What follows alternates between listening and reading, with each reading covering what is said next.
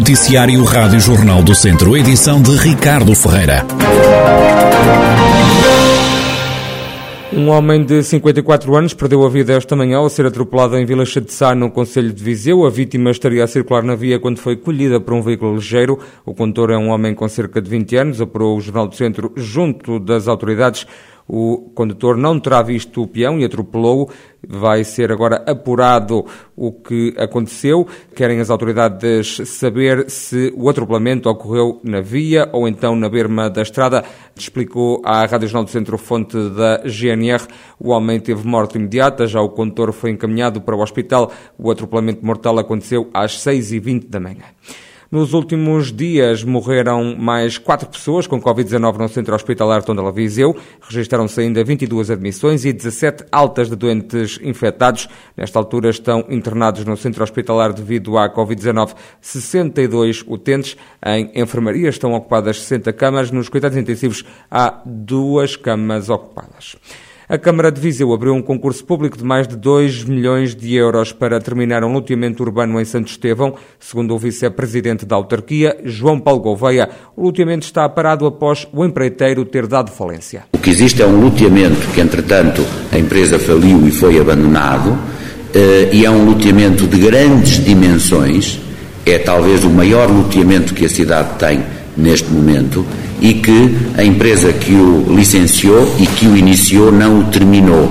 E, portanto, a Câmara agora o que está a fazer é, com o uso de garantias bancárias que foram depositadas eh, no banco, nós estamos a usá-las para repor e para terminar aquilo que é um dos principais loteamentos da cidade neste momento, que é exatamente em Santo Estevão. Para acabar o projeto, o município de Viseu lançou um concurso público. A Câmara aprovou as peças procedimentais e um investimento superior a 2 milhões e 100 mil euros para terminar este loteamento.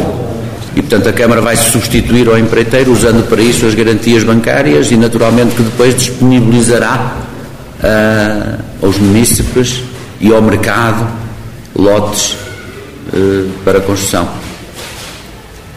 Portanto, estamos aqui a dar um passo de gigante nesta matéria e num problema que a cidade tem e também, com, ao mesmo tempo, a equilibrar a cidade para o lado norte. Foi um dos compromissos que tivemos com os vizinhos. João Paulo Gouveia, vice-presidente do município de Viseu. Os conselhos do distrito vão receber mais 33,2 milhões de euros para a descentralização de competências em matéria de educação, isto segundo a proposta de Orçamento de Estado para este ano. Penedono e Sernancelho estão entre os municípios do país que vão receber menos dinheiro do Estado. Segundo o documento, Penedono vai receber 361 mil euros e Sernancelho 374 mil. Já Viseu vai receber a maior eh, fatia entre os municípios do distrito, mais de 6,6 milhões de euros. Está de regresso ao Lamego a Feira de Santa Cruz, dedicada ao mundo equestre. O certame começou hoje, sexta-feira, termina só a 3 de maio.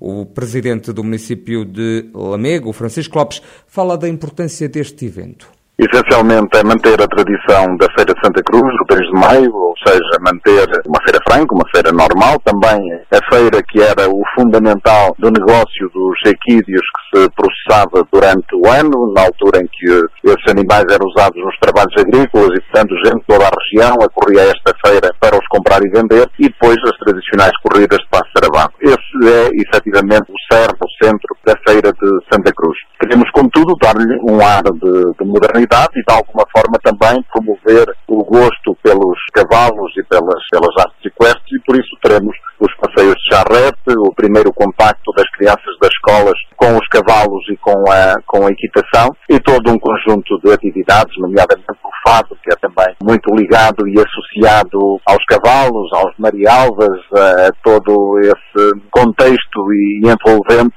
que se vive em torno dos cavalos e do, do mundo dos cavalos. No fundo, manter a tradição e promover o gosto pelos cavalos e as atividades equestres na nossa região é o objetivo desta feira.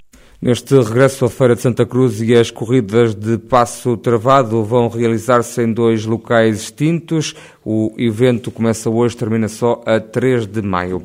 Inaugurada a nova Biblioteca Gil Vicente em Chás de Tavares, no Conselho de Mangualde, o projeto da Junta de Freguesia Local representa um investimento de 10 mil euros. O Presidente da União de Freguesias de Tavares, em Mangualde, Alexandre Constantino, fala sobre este projeto. A nossa biblioteca conta para já com 7 mil livros nas suas estantes, no entanto, trabalhamos em parceria com a Biblioteca Municipal. Isto significa que tanto a Biblioteca Municipal pode ceder livros à Biblioteca Gil Vicente, como a Biblioteca Gil Vicente pode fornecer livros à Biblioteca Municipal, o que já sucedeu atualmente, já havia aqui livros que estão sendo propriedade da Biblioteca Gil Vicente, passaram a incorporar a base de dados da Biblioteca Municipal, as pessoas requisitaram e esses livros foram cedidos e é assim que vamos trabalhar em parceria. Relativamente ao investimento, o investimento não foi muito avultado, por vários motivos.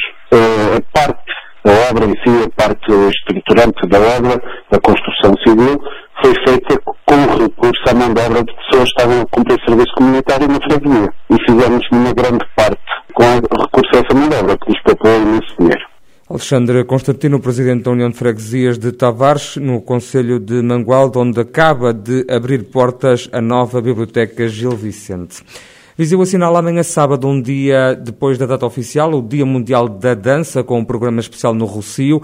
Durante a tarde, duas escolas vão fazer apresentações livres, partilhando o seu prazer pela dança com quem passa. É o que explica a vereadora da Cultura no município local, Leonor Barata. Como calha uma sexta-feira, também nos impede de alguma maneira de, de, poder celebrar como gostaríamos com as escolas, mas no sábado, neste palco que está montado aqui no, no Rocio, se São Pedro nos ajudar, vamos ter várias apresentações das várias escolas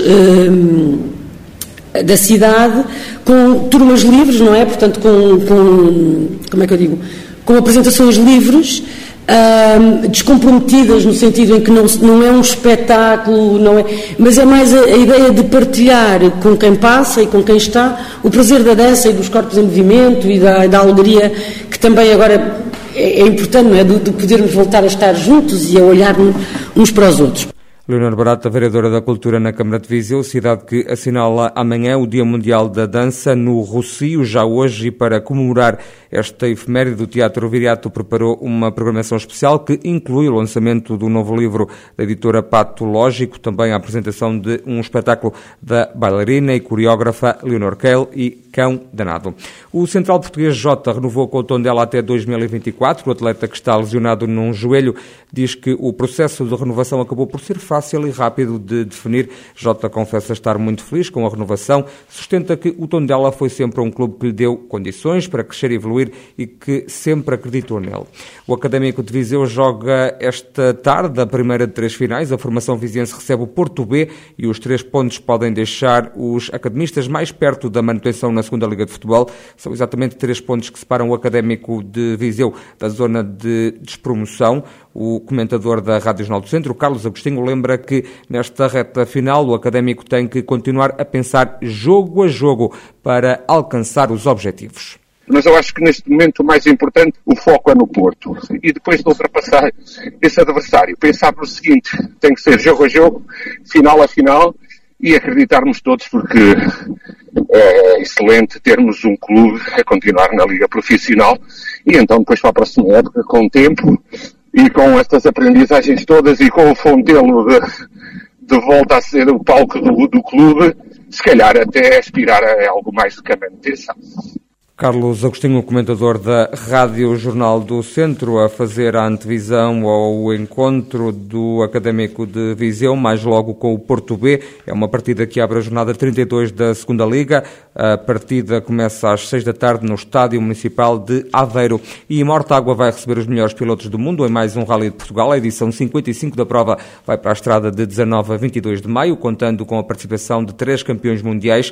Os carros de Rally vão acelerar em Mortágua a 20 de maio maio, no segundo dia da prova. O troço de Mortágua tem 18 km e apresenta novidades, é o que eh, revelou na apresentação do Rally o presidente da Câmara Local, Ricardo Pardal. O município de Mortágua eh, inovou. Inovou e eh, promoveu alterações na prova especial de classificação que decorre aqui no nosso Conselho, tendo ampliado a quilometragem e numa zona de anfiteatro onde durante 1,2 km será possível ao público assistir ao desenrolar do, do rally. Visite o Conselho de Mortágua, que desfrutem daquilo que temos para oferecer, da nossa natureza, da nossa gastronomia, dos nossos vinhos, da hospitalidade das pessoas e deixar aqui o registro de que é um evento de enorme importância para Mortágua.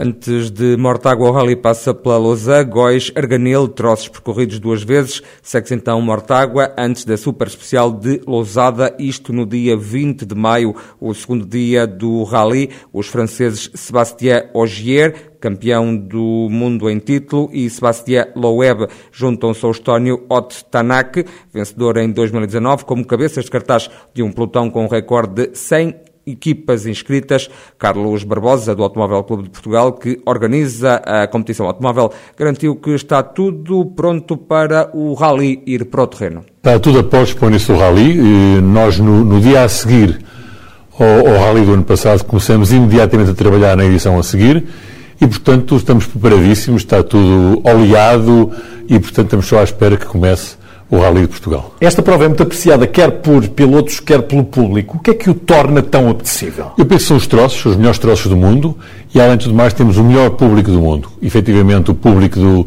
do Rally de Portugal é um público muito apaixonado, os fãs adoram ver os carros nos sítios certos, no local certo e à hora certa, e, sobretudo, não, não, não temos que agradecer mais uma vez de que os, os, os fãs têm se comportado de uma maneira excepcional.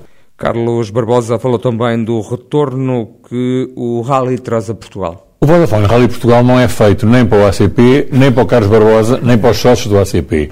É feito para o país, traz um retorno fabuloso, 140 milhões de euros para o país. Já houve anos em que deu 160 milhões, dos quais 50% são em despesa direta, em hotelaria, em restauração e tudo isso. Portanto, é o maior evento esportivo e é o maior evento turístico anual no, no, no nosso país. Carlos Barbosa, do Automóvel Clube de Portugal, que promove de 19 a 22 de maio aquela que é a edição número 55 do Rally de Portugal e que vai juntar três campeões mundiais que este ano participam numa prova com um recorde de inscrições.